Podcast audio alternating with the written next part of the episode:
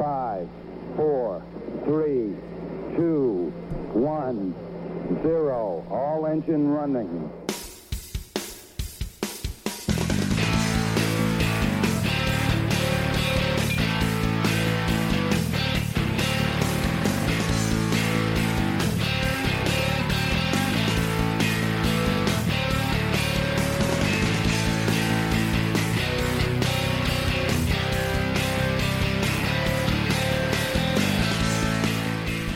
Bienvenidas a Actualidad y Empleo Ambiental. Estás en tu podcast donde hablamos de todo lo relacionado con el empleo en el sector y comentamos la actualidad que nos depara la política, la sociedad, la ciencia y en definitiva todo lo que tenga que ver con el medio ambiente.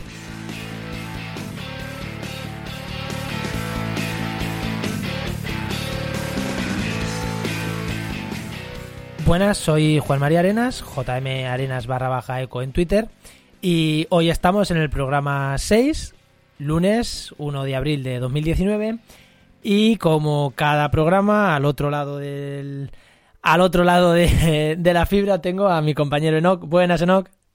Hola, muy buenas, ¿qué tal Juan? ¿Qué tal? ¿Qué tal? Muy bien, muy bien. Pues nada, ha estado esta semana ahí entretenida. ¿Qué, has tenido? ¿Qué has tenido esta semana? Nada, he tenido, o sea, tuvimos asamblea del colegio con todo lo que yo conlleva de preparación y de funcionamiento y luego estuve en el IFEMA el sábado, que estuvo muy interesante, la verdad, el foro de posgrado y las actividades que hubo por allí estuvo muy, muy bien. ¿Y tú qué tal? Bueno, pues yo esta semana está un día de campo, tío, que, que, un ecólogo últimamente salgo poco al campo de, cosas de curro y, se agradece, se agradece. Estuve además viendo en unos matorrales, en, un, en una zona aquí de lo típico que se queman y son, de hecho se conoce como erriza, que son como el matorral mediterráneo bajo, muy adaptada al fuego, y estuvimos viendo una zona quemada de erriza y como rebrota mm, sin que hagan, se haga nada y como este, esta, esa vegetación adapta al fuego y es un puntazo. Y también estuve viendo un bosque de nieblas, que aquí en el estrecho de Gibraltar hay un bosque de una laurisilva casi, por así decirlo, con laureles y demás. Y maravilloso, chulísimo. Es, fui con la Universidad de Cádiz, que ya comenté que voy a empezar a colaborar con, a llevarles la comunicación. Y la reunión en la que hablamos los detalles, pues ellos tenían que venir al campo y, y qué mejor que hacerla en medio del campo más que en un despacho.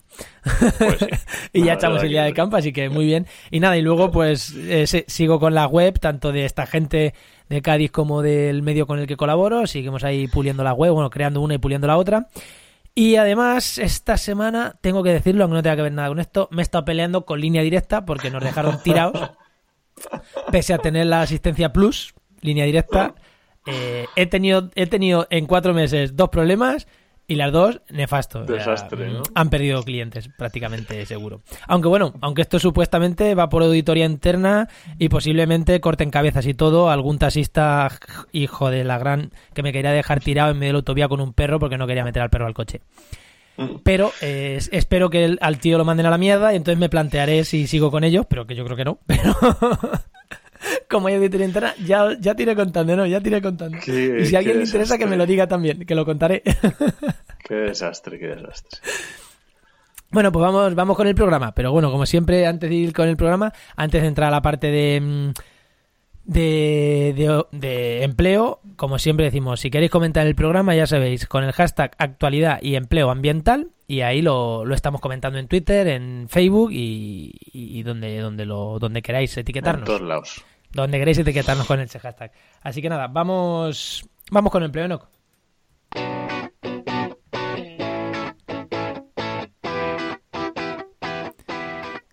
Y ya sabéis que esta parte del empleo eh, la hacemos porque este podcast está asociado a la web trabajaenmedioambiente.com, www.trabajaenmedioambiente.com, tu web donde encontrarás ofertas de empleo que ahora nos va a contar Enoch las que, las que tenemos activas ahora mismo. Y nada, que si no la conoces, ya dudo que no, que la, que no la conozcas si estás escuchándonos, pero bueno, entra, entra a la web que hay, que hay muchas ofertas de empleo. Venga, Enoch, cuéntanos, ¿qué tenemos esta semana? Pues mira, ahora mismo tenemos 179 ofertas de empleo disponibles, ¿vale? De empleo público y privado. 179 ofertas a las que te puedes inscribir. Si te parecen pocas, yo ya no sé. cuando lo has dicho, me has, recordado al típico mm, eh, eh, trabajador de los mercados. ¡159! Ah, las tengo, las tengo, las tengo, las tengo. las tengo baratas. Pues yo ya no sé qué. A mí que me gusta mucho ir de mercados. Y es que además han salido justo, no, no, es de muchas plazas, pero sí han salido un par de unas plazas de, de empleo público para todo el Estado, de Cuerpo Superior de Meteorólogos del Estado y de escala de técnicos facultativos superiores de organismos autónomos, que tela con el nombrecito. Y nada, echarles un vistazo porque a lo mejor os pueden interesar, que está muy bien. Que no son 179 plazas, son 179 empleos, oferta, porque estas, por ejemplo, tienen muchas plazas cada una.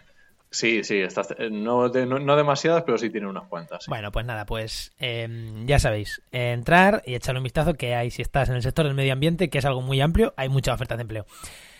Eh, siempre en esta sección eh, hacemos el networking y comentamos las actividades de networking que hay. Pero al final hemos decidido que esta sección nos la vamos a llevar al final del programa. Así que si escuchas nuevamente este programa, ya sabes que aquí siempre hablamos de pues eventos que hay las próximas semanas, los próximos 15 días relacionados con el empleo en el sector. Así que eso al final del programa. A partir de ahora, la parte de networking nos la vamos a llevar ya al final, una vez que hemos comentado la actualidad. Luego lo comentamos. Luego lo comentamos. Eh, ¿Algo más de empleo, Enoch? ¿O esta semana no comentamos? Lo vamos a comentar casi aprovechando también el oyente, ¿no? Efectivamente. Venga, pues vamos con oyentes. Si quieres patrocinar este podcast o escuchar tu anuncio aquí, ponte en contacto conmigo en www.jmarenas.com barra contacto.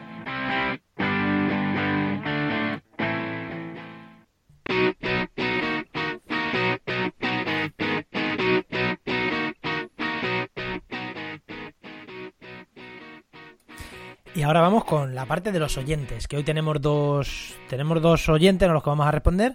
Uno que nos ha contactado por Twitter y otro que sí que lo ha hecho. Bueno, contactado por Twitter no, nos ha hecho un comentario en Twitter que nos parecía interesante. No es un contacto directamente, pero nos parecía interesante comentarlo. Y luego alguien que nos ha escrito bien, un formulario de contacto muy bien, muy bien redactado. Así que vamos, vamos con los dos. Venga, arrancamos con el de Twitter, Enoch. Venga, uno muy rapidito, ¿vale? Nos escribió Javi León en Twitter, ¿no? Javi León 111. Y era porque nosotros habíamos tuiteado algo en plan, oye, si eres ambientólogo, biólogo, químico y trabajas en medio ambiente, eh, entra en las ofertas de empleo o algo así, ¿vale? Y nos, nos, nos contestaba, ¿no? Esperamos que la palabra geología se vaya incluyendo poco a poco. Y efectivamente, la, o sea, la geología es uno de los eh, uno de los estudios que ya están incluidos en la página web. O sea que si tú estás buscando ofertas de empleo relacionadas con medio ambiente y eres geólogo, entras en la, en la página web, le das a las categorías y ahí lo puedes ver sin ningún problema. Y puedes poner mm, geólogo o incluso trabajos que pueden ser también para geología, pero que en la oferta de empleo no se especifique concretamente que es para geólogos, pues busca por palabras clave y seguro que encuentras sin problema. Yo, yo de todas formas, yo lo entendí de otra manera. Yo también lo entendí como que hay pocos geólogos dedicándose al medio ambiente y que debería haber más. Yo entendí por ahí el comentario. Mm, a ver, pues, pues sí.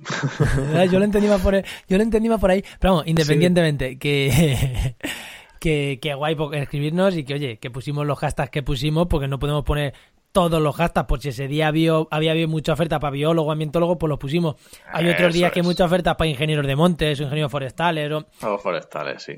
No, pero la verdad es que mm, para geólogos hay, hay, menos, eso sí es verdad. Pues yo, yo lo entendí más por ahí, ¿eh? lo entendí más en, esa, en esa línea el comentario. Muy bien. Y vamos con el otro, con el que nos ha escrito por el contacto, que este es largo y da para mucho.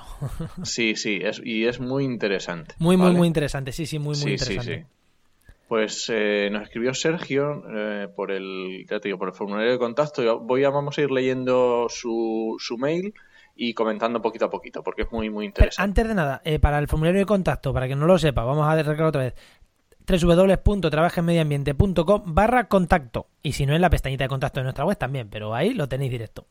Eso es. Vale, pues nos ponía Sergio, después de saludos y, introducciones. Eh, creo que esta semana esto debe ser por el, por el tema, porque había, estaba un poco retrasado con el podcast, pero no hay problema. Creo que esta semana vais a hablar sobre las relaciones de confianza y marca personal para la búsqueda de empleo. Efectivamente, la semana pasada lo hicimos. En vuestro blog acerca de esta temática mencionáis que el 70-80% de las ofertas de empleo pertenecen al mercado informal y no las encontrarás en ninguna web de empleo. Quisiera saber si estas cifras están apoyadas en algún tipo de dato de estudio o si se tratan únicamente de una estimación ad hoc. A ver, este dato del 70-80% tendría que buscar las fuentes porque ya es eh, ahora mismo no las tengo no las tengo delante, pero hay varios estudios que ya te digo que hablan siempre más o menos en esas entre esas entre esa entre esa variación. No el 70 80 un poquito más un poquito menos pero sí que hay estudios hechos que eh, buscan otras cosas que son estudios de temas de empleo y sale este esta vamos esta circunstancia que se da vale vale seguimos en este sentido me gustaría también compartir con vosotros perdón una reflexión acerca del hecho de que en España la mayoría de las ofertas no se publiquen y se recurra en su lugar a redes de contactos. En mi opinión, esto es algo cultural y por lo tanto el recurrir a dichas redes y al desarrollo de relaciones de confianza y marca personal es muchas veces la única oportunidad de entrada a un mercado laboral cada vez más competido. Efectivamente, esto es lo que, lo que venimos a decir en el artículo que comentamos la semana pasada y el artículo que puedes encontrar en la web es, es realmente así, ¿vale? No al 100%, pero es que es, mm, es así, es, tal cual. Es que es tal cual. Seguimos. Sin embargo, también creo que normalizar o defender estas prácticas es un error. Vosotros mismos habéis mencionado en alguna ocasión que si tuvierais, que si tuvieseis alguna vacante en un, vuestro equipo, jamás, jamás la publicaríais. En mi opinión, bueno, sí, vale. En mi opinión, habría que trabajar porque estas prácticas se vayan acabando en lugar de promoverlas o al menos normalizarlas. A ver, yo, lo dije, no es que jamás la publiquemos, pero si tenemos una oferta de trabajo, eh, queremos a alguien y sabemos que alguien lo está, alguien cercano lo está haciendo, lo sabe hacer, no es que jamás la publiquemos, depende del tipo de puesto, lo publicaríamos o no. Mm, vamos, no es que jamás lo vayamos a publicar, pero que en muchos casos conocemos a la gente necesaria para decirle, oye tú, te quiero en mi equipo para hacer esto, simplemente. Y, que y tiene mucha razón en lo que es algo cultural. Yo creo, no lo sé, esto ya es una, no sé, una percepción que es muy probable que en países más del norte de Europa no sea tan así como aquí. Pero aquí, y, yo lo veo también por el hecho de, que al final el empleo está un poco mal, no, os descubro ninguna maravilla ahora mismo, pero todos conocemos a gente que, acabó que ha hecho la carrera con nosotros, gente que ha trabajado, gente que está en el paro, que no encuentra un empleo en, condiciones. Entonces, yo creo que esto también es normal. Si nosotros estamos trabajando en algo de medio ambiente y tengo trabajo de medio ambiente, pues mm, voy a pensar en la gente que conozco y a la gente que aprecio. Yo creo que esto también es cultural, obviamente. Y seguimos con este, con este aspecto. con esto también quiero decir un, un, apunte.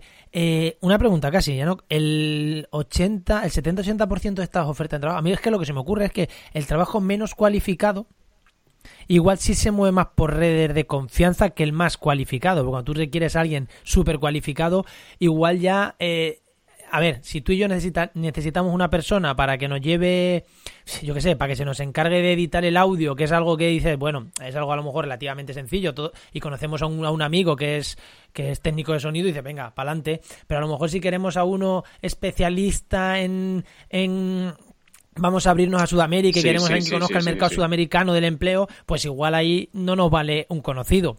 ¿Vale? Efectivamente. Que quizá yo creo que también va en esa línea, ¿no? Que trabajo a lo mejor más cualificado, sí que es más normal publicitarlo porque quieras a grandes profesionales, trabajos que el sueldo no va a ser alto y que lo puede hacer, entre comillas, mucha gente, eh, es más fácil tirar de... ¿No? ¿Es, mi... ¿Es así o no sí, es así? Sí, sí, sí, sí, es así. De hecho, en, la siguiente, en el siguiente párrafo justamente eh, ah, habla de esto. No, no, y, y, yo lo, lo, quería decir también porque es, o sea, es lo que dices tú, si, si yo tengo que buscar a alguien que trabaje en medio ambiente, conozco a muchísima gente.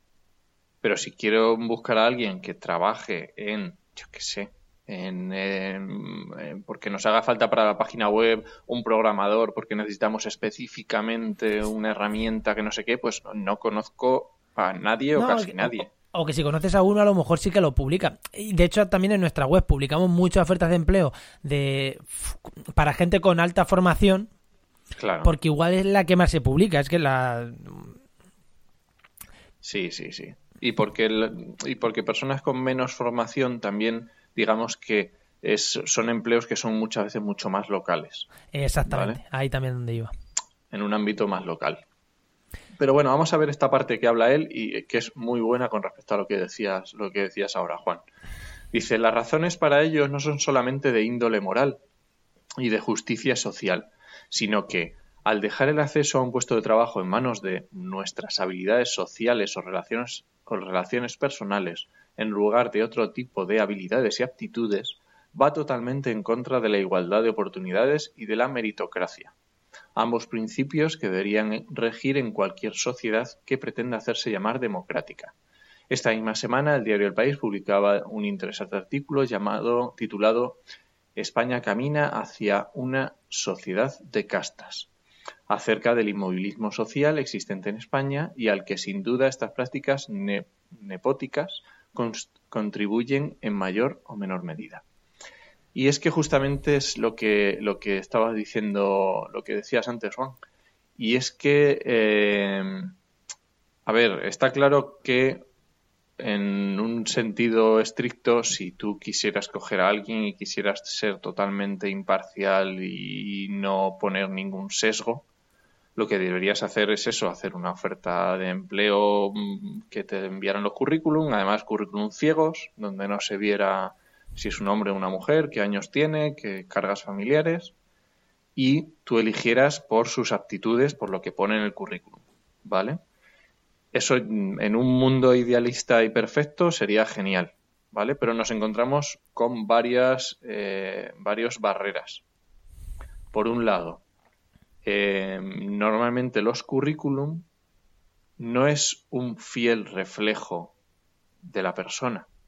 Cuanto más cualificada está una persona, el currículum refleja menos de esa persona. porque las personas acaparan una serie de experiencias tremendas. ¿Vale? Yo, yo personalmente he trabajado en 50.000 cosas. O sea, desde repartir publicidad, mmm, encuestas, mm, poner suelos, poner techos de escayola. O sea, he hecho de todo. Y obviamente eso no va en mi currículum. Que a lo mejor eso representaría una serie de aptitudes que a la persona que está leyendo el currículum le vendrían bien pues a lo mejor sí, pero no lo voy a poner. Tú a lo mejor no pones en ningún sitio que has editado vídeo. Efectivamente, y lo he hecho. Pero, pero a mí, pero a lo mejor a mí digo, hostia, yo es que necesito que me editen los vídeos de, de, las investigaciones estas, y necesito a alguien que sepa de medio ambiente editar vídeo y me acuerdo de ti. Y eso a lo mejor en un currículum tú no lo pones. No, nunca pongo que he sido editor de vídeo. Exactamente. Y eso es una de las cosas, ¿vale? Una, una de las partes es esto que estamos, que decimos de que no entra todo en el currículum, ¿no? Y otra cosa que también se mencionó el, el, en el IFEMA, en la charla que tuvimos el otro día, ¿vale? Que por cierto, en la web del Colegio de Ambientólogos de Madrid tenéis el vídeo, ahí el enlace al YouTube en directo si lo queréis ver. Eh, se habló de las, las, soft skills, no sé si lo habéis oído alguna vez, es como las habilidades blandas, es la traducción, ¿vale? Las habilidades duras viene a ser, pues, mm, soy ambientólogo, o soy ecólogo, o soy, no sé, tengo esta titulación y soy capaz de hacer este tipo de cosas. O soy capaz de, no sé, hacer un inventario de árboles, hacer un inventario de fauna, soy capaz de, no sé, eh, hacer una evaluación de impacto. Esas son las, las habilidades duras. Pero las habilidades blandas son las que no se aprenden en la universidad, las que no se aprenden en una formación las habilidades blandas son el tratar con la gente, el eh, atender bien al teléfono, el escribir, el saber contestar eh, correos electrónicos con, cierta delicadeza o, las actitudes sociales que decía Sergio en su correo. Esas son las, soft skills que le llaman.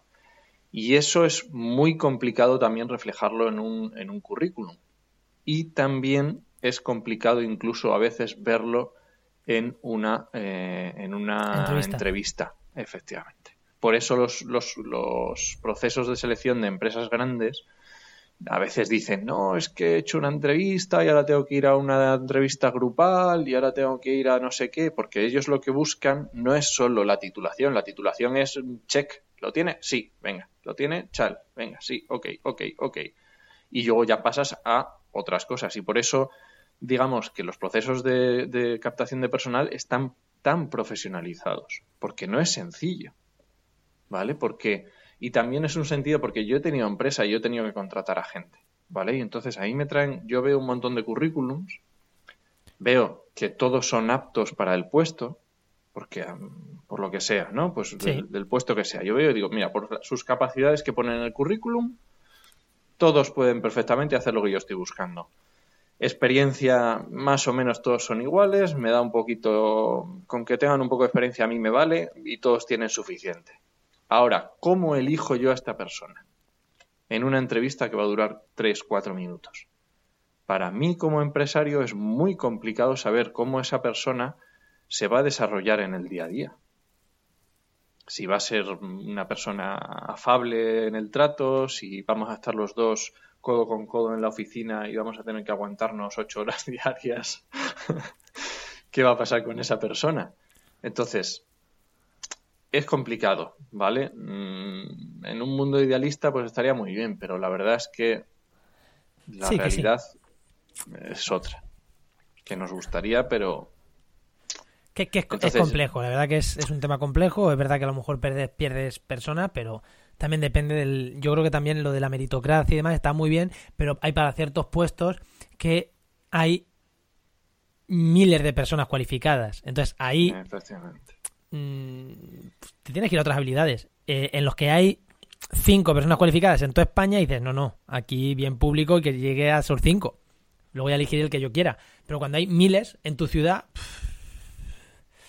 Sí, o de cosas que a lo mejor no son tan, tan, tan específicas. Es que yo prefiero, de verdad, o sea, yo sí tengo que trabajar con alguien, codo con codo en la mesa del lado, prefiero poder llevarme bien con esa persona que que sepa o no sepa hacer el trabajo. Sí, porque igual le puedes enseñar tú directamente. Claro, a lo mejor en una semana o 15 días el trabajo ya lo sabe hacer. Porque a lo mejor la titulación ya la tiene, tiene los conocimientos, solo le falta el rodaje. Pues en una semana, en dos semanas, esa persona ya puede estar funcionando sin ningún problema. Pero si me llevo mal con ella.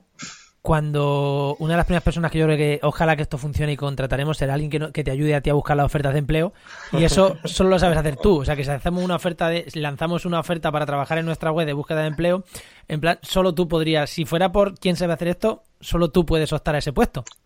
Claro, pueden ser muy pocas personas o habrá alguna persona, pero ¿cómo la encuentras? ¿Qué pones? No, necesito a alguien que sepa buscar ofertas de empleo. Y que lo sepa subir a nuestra plataforma en concreto. Entonces es muy complicado. Yo prefiero coger y decir alguien que más o menos se maneje en redes sociales, que conozca, que tiene que saber de medio ambiente, porque tienes que saber qué puestos son los que entran y cuáles puestos son los que no, o pueden entrar o no.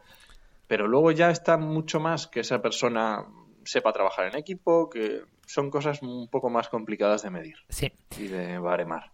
Pues si te parece, yo creo que hemos llegado al final de la pregunta esta. Continuamos con continuamos con la parte de actualidad. Adelante.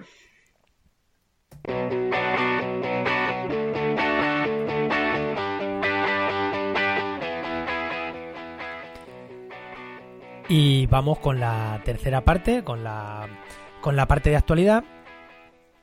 insisto, os vuelvo a recordar, con el hashtag actualidad y empleo ambiental, etiquetarnos donde queráis para que comentemos, para que incluso para que nos traigamos noticias para comentar. De, hoy vamos a comentar, como siempre, tres noticias de manera muy rápida, muy breve, que queremos que los programas sean algo más cortitos, no irnos a una hora, así, a ver si lo conseguimos, en así que vamos a empezar con la primera. La primera noticia la, la voy a decir yo, ¿no? El titular que es que confirman que los abejorros polinizadores de invernadero ocupan el hábitat de los locales. ¿Qué quiere decir esto? Bueno, lo primero, mm, ¿qué son los abejorros polinizadores de invernadero? Bueno, son eh, en muchos invernaderos necesitan mm, insectos para que polinicen las plantas. Eh, hay plantas que necesitan polinización por insectos. Tú estás en un invernadero o le dejas entrar a muchos bichos y entran muchos bichos o no se te poliniza. Entonces, muchas empresas lo que usan son estos abejorros domesticados, por así decirlo, al igual que la abeja doméstica la tenemos para producir miel, pues en este caso tenemos abejorros domesticados para producir eh, para mejorar los cultivos en invernaderos, pues eh, los escapes de estos abejorros pues pueden estar afectando mucho a la fauna local, porque pueden competir con, contra ellos y mm, desplazarlos y, y, bueno, y esto puede ser un grave problema. En el podcast hoy, de polinización, que lo engancharé aquí, eh, ya hablábamos de, esto, ya hablábamos de estos problemas, ¿no? En el podcast en el que yo hice de, polinizadores, ya sé, en mi otro podcast. Ya comentaste ya comentaste un poco. Ya comentó un poquito los problemas de, de las abejas domésticas y de los abejorros domésticos para los polinizadores salvajes. Eh, ¿Algo más que añadir, no? ¿O ya hemos hecho un resumen Nada, rápido? sola- sí, solamente indicar que es de, vamos a decir de quién es el artículo, ¿vale? Desde Alberto, Ale- perdón, Alejandro Trillo, que está en la Estación Biológica de Doñana y es interesante echarle un vistazo. Os dejaremos el enlace al artículo. Y, y nada, y simplemente mm, para que lo tengamos claro, ¿no? Que no siempre las abejas y los abejorros, que salvar las abejas, sí, hay que salvar a los polinizadores, pero mucho cuidado también. Vamos a focalizarnos bien y a que, bueno, estos mm, esta fauna doméstica, porque al final no deja de ser mm, ovejas, no deja de ser rebaño, es una fauna doméstica al final. Sí, sí, sí. Que no abejas, he dicho ovejas, conscientemente, que es un rebaño. Eh, son ganaderos, o sea, la gente que cuida, que tiene estos, estos insectos, también son ganaderos. Pues pueden generar graves problemas. Pasamos al siguiente, ¿no? Al siguiente tema. Venga, pues este lo cuento yo. Es un artículo que se llama Aplastar las latas es más, es más sostenible. Es un artículo de Alberto Vizcaíno, que ya le tuvimos por aquí en el podcast. Y es un, es un artículo, básicamente, lo decimos rapidito. Ha habido la semana pasada bastante, bastante movimiento en redes porque hubo un- artículos en diferentes medios de comunicación diciendo que no había que aplastar las latas cuando las tirabas a los residuos, ¿vale? En varios, no, no nombro porque había bastantes medios de comunicación que se habían hecho eco y, la verdad que no tiene ningún sentido, ¿vale? Eh, por dos cosas. Lo primero, aplastar las latas es más sostenible porque quitas espacio, ¿vale? Si tengo que gestionar eh, un camión entero, es mucho más eh, insostenible que si tengo que gestionar medio camión. Bueno, Entonces, o- o sí. el camión es igual. Uno o tres es la. Eso, bueno, sí, efectivamente. Y luego hay otra cosa. Tú, aunque lo tires eh, totalmente perfecta la lata en tu bolsa de plástico, si os habéis fijado, los camiones de basura compactan la basura. O sea que es que, por muy bien que la tires, va a llegar a la planta de reciclaje seguro que achaflada. Así que no os preocupéis, no hay ningún problema. Es mucho más interesante aplastarlas para que te ocupen menos espacio en casa y para que ocupen menos espacio al, eh, vamos, al gestionarlas. Una pregunta, eh, ¿y por qué decían que era más sostenible? No. Mm, uf, eh, Era un poco. ¿Y, y de dónde venía? ¿Quién lo decía? no, no, no me tires de la lengua. ¿También Ecoembes? No, este caso era una asociación de plásticos o de bases de latas o algo de esto. Sí, pero no tenía mucho sentido, ¿no? Nah, no tiene mucho sentido, la verdad. Yo creo que más- básicamente cogieron una, fue un- una noticia de esta agencia que cogen una frase un poco sacada de contexto, que tampoco estaba muy bien la frase, pero la sacas de contexto, queda peor todavía, y si escribes un artículo de eso, pues peor todavía. Sí, sí, que era como. La pelota, ¿no? Sí, efectivamente, una pelota. Pues os dejaremos de nuevo en las notas del programa. Aquí os dejaremos también. Este programa va a haber bastante cosas interesantes. El vídeo del, del congreso del otro día, del Sí. IFEMA, de los esto. bueno, abejorros, sí, sí, sí. sí. va, va a estar, va a estar interesante, ¿no? Las notas de este programa. Ya sabéis, como siempre, en trabajamediamente.com barra podcast, ahí están las notas de todos los programas. Y en nuestra portada, si es el último, si es el de esta semana, estáis en la semana del 1 de abril, también el, el último está en la portada, justo debajo del reproductor de la web, ahí tenéis el enlace para acceder. Y la última noticia, mm, ¿la dices tú, la digo yo? Venga, voy yo. Este es porque se ha ampliado la- el catálogo de especies invasoras en España, ¿vale? Entonces han entrado, seguro que lo habéis oído, ha entrado el cerdo vietnamita, ha entrado la pitón real, el banano, que es yo he alucinado, porque digo, ¿quién tiene un banano? Un, llama así, varano. ¿no? Va- varano, varano, perdón, con R, sí, varano. Que digo, ¿quién tiene un varano en casa? Pues hay gente que tiene varanos. ¿Qué le vamos a hacer? Es un bicharraco, buscar en Google Imágenes, es un bicharraco De hecho, considerable. lo podéis buscar como dragón de Komodo también. Efectivamente, efectivamente. Hombre, supongo, también su- es- creo que hay más especies de varanos, ¿eh? Supongo que no será el dragón de Komodo, que, que es un bicho de dos metros de largo. es- No lo sé, yo ya no me sorprendo por nada. Vamos, no creo que nadie tenga en su casa un dragón de Komodo. Es como, pero vamos a ver. Si es que son unos, no sé, vemos, eso tiene que comer kilos y kilos de carne. eso A mí que yo creo que ser el bicho que más, más me puede impactar verlo, ¿eh? Es que de hecho suelen llamarlo, suele ser como el, el vestigio de los dinosaurios. ¿Qué- qué Siempre mentira? que ya, ya, pero El siempre vestigio, lo, lo el ponen. vestigio de los dinosaurios son las aves. Efectivamente, pero siempre lo ponen con estos titulares ahí como tal, o sea, para que hagas una idea del bicharraco que es. Y Pondremos está muy... Sí, sí, pues venga, vale. Y también eh, es muy interesante también porque ha habido esto también en Canarias, eh, ha habido también cambios en el catálogo en, las especies, en las, ¿cómo se llama? Debe decir, eh, la lista de especies exóticas preocupantes, invasoras preocupantes para las regiones ultraperiféricas de las Islas Canarias. ¿Vale? Es así como se llama. Porque ahí también ha habido variaciones y, hay, y han metido bastantes más eh, especies. Ha metido muchas especies. Sí, sí, de plantas, de reptiles. Eh, es que ya sabemos el problema que hay en Canarias, como es una... Yo, eh, exactamente, yo aquí iba a dar mi opinión. Bueno, sí, de cuñado, en este caso no es de cuñado, en este caso es una opinión fundamental y como restaurador de ecosistemas sí que puedo opinar aquí en esto, no, no como, simplemente como cuñado.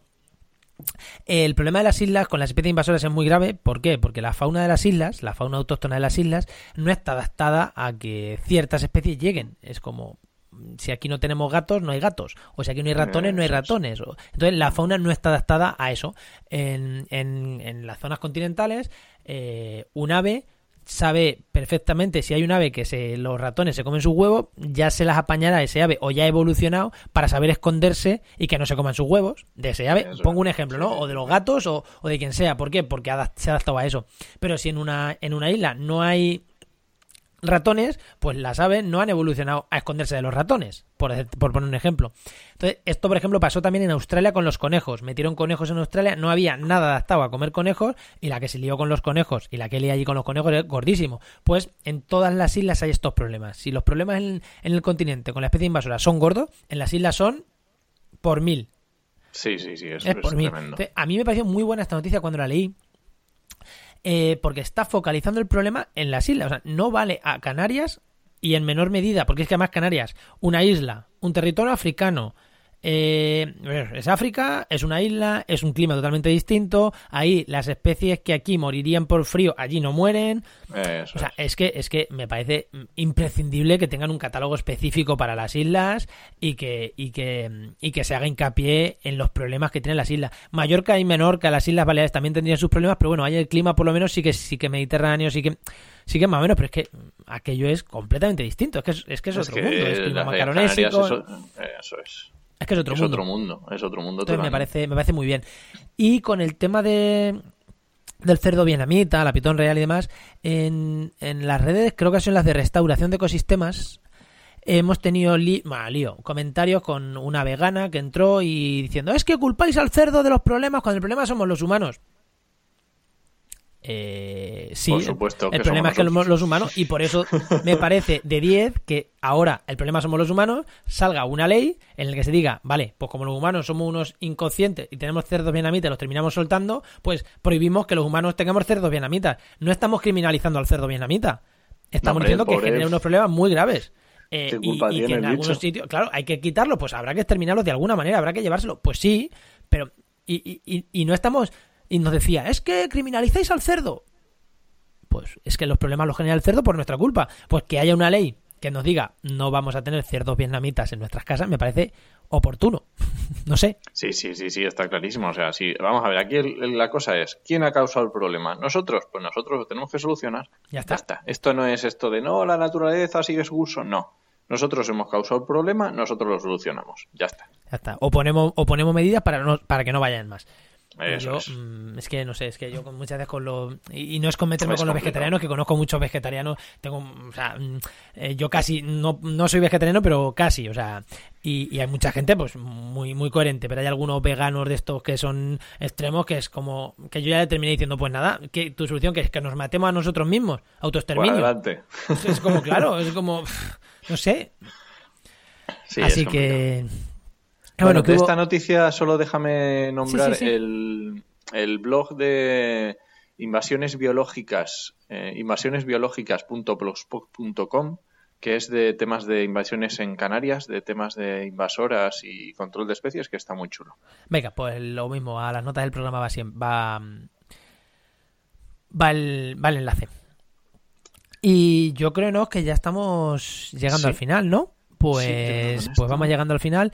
Ya sabéis, esto llega al final, pero, pero, nos tenemos que buscar una cortinilla o nos tenemos que poner un fondo o algo bonito de música, ¿no? Para que se note que hemos cambiado. Pero esto ya para el siguiente programa, vamos mejorando día a día. Pero vamos a hablar del coworking y de las citas que tenemos esta semana. Eh, así que si ya, si ya es más del día 6, 7 de abril, corta el programa que ya, ya no te hace falta escuchar nada más. Pero si lo estás escuchando día 1, día 2, día 3 de abril, pues sigue escuchando que vamos con, con las citas de esta semana. Venga, vamos rapidito, ¿vale? Eh, esta, esta semana empieza, hoy, de hecho, empieza el Congreso de Ecohéroes, que ya hablamos con, con Mer y con Rocío eh, de ellos. Entonces empieza hoy, estar atentos, ya sabéis dónde tenéis que ir. En el enlace, en, la, en las notas ponemos el enlace para que os podáis echar un vistazo. Vale, es del 1 al 5 de abril. O sea Del 1 al 5 de abril, eso es. Hasta el, hasta el sábado, ¿no? Eso es. Hasta, el, hasta el viernes. Y una cosa importante, si es gratis del 1 al 5 de abril, cada día es gratis para las charlas de ese día. Pero si os parece interesante y os queréis inscribir para ver luego todas las charlas más adelante, más tranquilamente, porque son muchas, eh, mm, mm, hay una opción de pago en la que también te puedes inscribir a escuchar, a ver todas, para ver todas esas charlas y tener todo el material y demás. Sí, de hecho a mí no me, va, no me, va, a dar tiempo a verlas todas, porque son un montón y es muy interesantes. Sí, Vale, más cosas tenemos. En esto online, donde estéis, mm, entráis, perfecto, sin problema. Luego tenemos esta semana, del 2 al 4, a partir de mañana, martes, miércoles y jueves, está el CONAMA local en Toledo. Ya sabéis que el Congreso Nacional de Medio Ambiente se hace cada dos años y los años que no hay CONAMA, perdón, los años que no hay CONAMA en eh, toda, como siempre, vamos, hacen uno más chiquitito, CONAMA local, y este año en Toledo, del 2 al 4. Si vais por allí, yo estaré también. Eh, dame un toque y hablamos y nos conocemos. Luego, más cositas. a, lo estrella, a lo estrella. Hombre, es que eh, si me llevo el micro y os hago una entrevista ya va a ser increíble. Luego, el día 3 de abril. Eh, jornada de investigación en medio ambiente, el 3 de abril, efectivamente, en Elche, en la UMH, que es la Universidad Miguel Hernández. Eso es. Sí. Luego tenemos del 9 al 12, esto ya es para la semana que viene, tenemos las jornadas ornitológicas para jóvenes investigadores en la Universidad Autónoma de Madrid. Esto lo organiza la SEO Montícola, ¿vale? Que es el grupo local de, la universidad. Y luego tenemos el 5 y 6 de abril eh, las eh, octavas perdón, jornadas de moda sostenible. También muy interesante. ¿Vale? Eh, es para ver, como veis, son diferentes sectores muy, muy diferentes. Estar atentos en redes, ya sabéis, networking a través de redes, o si estáis y podéis acercaros. Esto no lo he dicho, pero las jornadas de moda sostenible se hacen en Madrid. Creo que son en el Museo del Traje, no me acuerdo ahora exactamente. Y aprovecharlas. Venga, pues cerramos el programa, ¿no? Recuerden, ya hemos terminado con, la actualidad. Si vais por alguno de estos eventos, si vais a Toledo, ya sabéis que ahí tenéis a Enoch, a hablarle, os, saludáis, os conocéis y nos gustará ponerle cara a la gente que nos escucha. Y al resto, si vais y comentarnos qué os han parecido, ya sabéis, con actualidad y empleo ambiental, eh, comentarnos qué os han parecido estas jornadas, si, si vais o al Congreso de Cohéroes y demás, comentárnoslo. Y nada, sin más, vamos a ir acabando. Recuerda que puedes escucharnos en Evox, en Spreaker, en Spotify, en Google Podcast, en iTunes y en cualquier reproductor de podcast que estés utilizando. Vamos a estar seguro y si no, dínoslo y estaremos. Si estás en iTunes, te pedimos que nos des 5 estrellas y que nos comentes y nos des 5 estrellas. Y si estás en iVoox, que nos comentes, que, que también que nos des una valoración positiva. Y, nada, os esperamos el lunes que viene en actualidad y empleo ambiental y durante toda la semana en trabajamedioambiente.com y en nuestras redes sociales. Nos escuchamos. Adiós.